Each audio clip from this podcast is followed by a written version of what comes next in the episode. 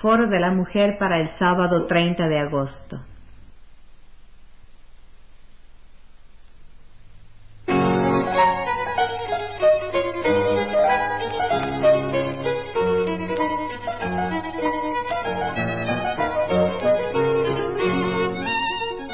Foro de la Mujer.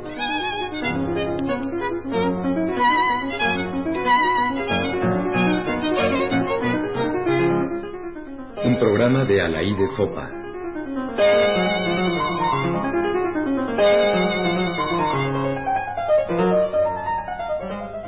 Antifeminismo en telecomunicaciones. Pocos conocen naturalmente un boletín interno de noticias que publica cada 15 días la sección de telecomunicaciones de la Secretaría de Comunicaciones y Transportes. El tiraje es, sin embargo, de 3.000 ejemplares, a lo que no suele llegar, por ejemplo, un buen libro de poesía. Es de suponerse, en todo caso, que al menos 3.000 personas se alimentan de esa prosa burocrática que pretende difundir temas de actualidad. Y un tema de actualidad, ya sabemos, es la mujer. No hemos acabado de sufrir, entre otros males, los que nos trae nuestro año. Bueno, el artículo titulado La mujer, que firma Manuel Díaz de Guzmán, es inobjetable en muchos aspectos, lo cual hace aún más peligrosa la ideología tradicional que se propone defender. Empieza con tres verdades indiscutibles.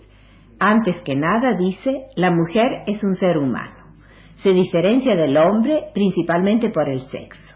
El hombre jamás podrá ser madre. Ante esas evidencias podemos inclinarnos a pensar que todo lo demás también sea verdad. Pero ya los placeres de la maternidad, lo que un hombre no puede sentir, quizás no sean descritos con mucha precisión sufrir durante más o menos nueve meses la carga en su vientre de una criatura en proceso de gestación y con esa carga sentir que se expanden los músculos de su cintura y al mismo tiempo que todo su ser es invadido por un sentimiento desconocido hasta entonces de honesto placer. ¿Será frecuente que las madres sientan eso? Yo en verdad no recuerdo que se expandieran los músculos de mi cintura para procurarme ese honesto placer, del cual el señor Díaz de Guzmán se sabe dolorosamente privado. Pero la verdad absoluta vuelve a aparecer, aunque en forma retórica. ¿Qué hombre, qué mujer, qué ser humano ha nacido de la nada? La enumeración nos causa perplejidad, pero también es cierto que existen hermafroditas.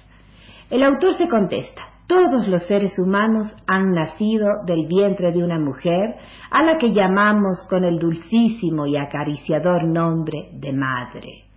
Será siempre acariciador ese nombre. Pero sigamos. La justificación definitiva del destino de la mujer también es evidente. La mujer desde niña juega con muñecas, iniciándose en el papel de, madre. Ahora está con mayúscula. Y aquí empieza la argumentación. La mujer no es igual al hombre, es superior.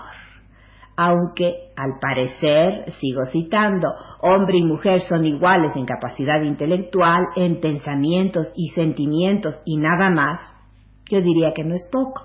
Pero nuestro autor supone que la mujer aspira a otras igualdades y dice, cuando la mujer pretende la igualdad con el hombre, está tratando de conquistar una situación depresiva, pues repito, es superior al hombre.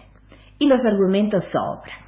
A ella, como madre, le corresponde, como función primordial, amamantar a su hijo y llevarlo en el pecho o en la espalda durante la infancia a ella como madre le corresponde impregnar en el hijo las primeras enseñanzas sobre moral y rectitud, que serán la base de su vida futura. Evidentemente, el autor nos favorece al pensar que todas las madres tenemos moral y rectitud innata, de lo cual parece los padres están exentos si no son capaces de impregnarlas en el hijo. Pues si el hijo no ha nacido de la nada, sería injusto olvidar que también tiene padre. En todo caso, lo que se quiere demostrar es que la mujer con la, con la maternidad tiene de sobra para sentirse superior y que si en algunos casos ha dejado de ser exclusivamente entidad reproductiva como sería el ideal, sigo citando, ello se debe a los males de nuestra desdichada sociedad, ya que el hombre no siempre puede subvenir armónicamente a todas sus necesidades físicas, morales y culturales. Ay, temo que no, si debemos juzgar por algunos ejemplares masculinos. ¿Qué pasa entonces? Desgraciadamente, la mujer se ha visto obligada a invadir los terrenos que deberían corresponder exclusivamente al hombre, o sea, los de ganar el pan con el sudor de su frente, porque la humanidad ha gozado de escasos periodos de paz y tranquilidad, ya que se ha complacido en aniquilarse lastimosamente en la Primera y Segunda Guerra Mundiales. Esta situación ha ocasionado que la mujer trate, con justificada razón, de ver los aspectos materiales de la vida. Otra gracia que nos concede el Señor Díaz, la de ser criaturas esencialmente espirituales y por ello tenemos que la mujer compite con creces en las profesiones y artesanías que en otros tiempos fueron sentencia para el hombre. Por esta razón, la mujer, desde jovencita, ha tenido necesidad de abandonar sus funciones y la bendita profesión de ama, señora y reina del hogar. El artículo se cierra con esta última frase subrayada. ¿Qué pensarán de todo esto los 3.000 lectores del Boletín Interno de Telecomunicaciones? ¿Y refleja acaso el órgano de prensa el pensamiento oficial de la Secretaría?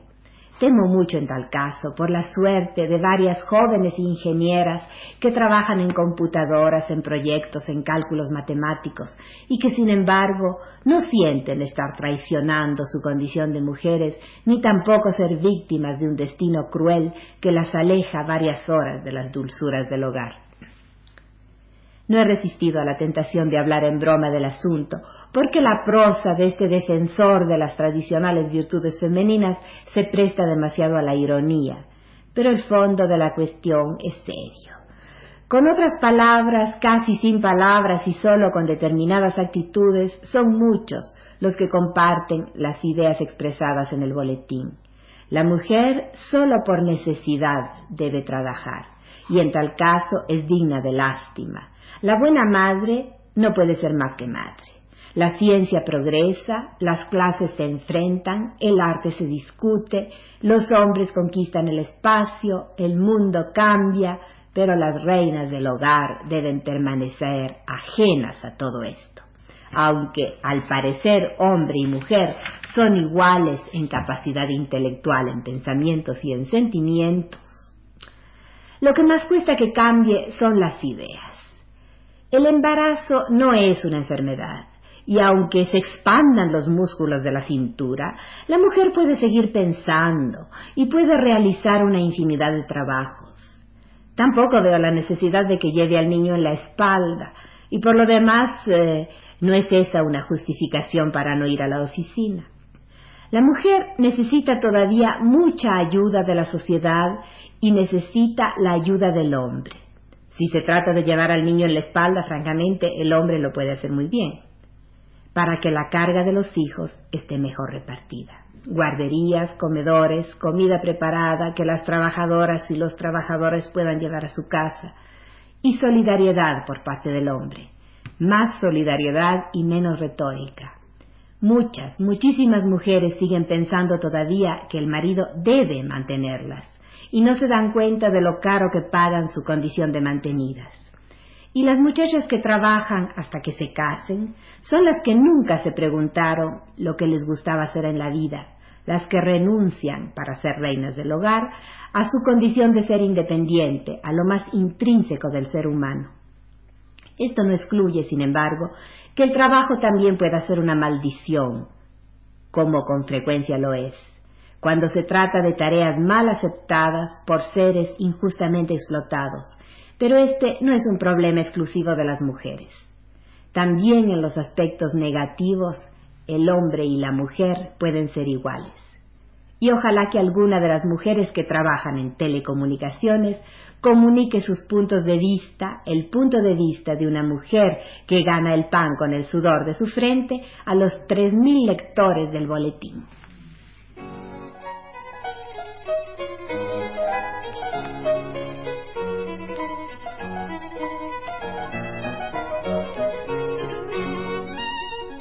Foro de la Mujer.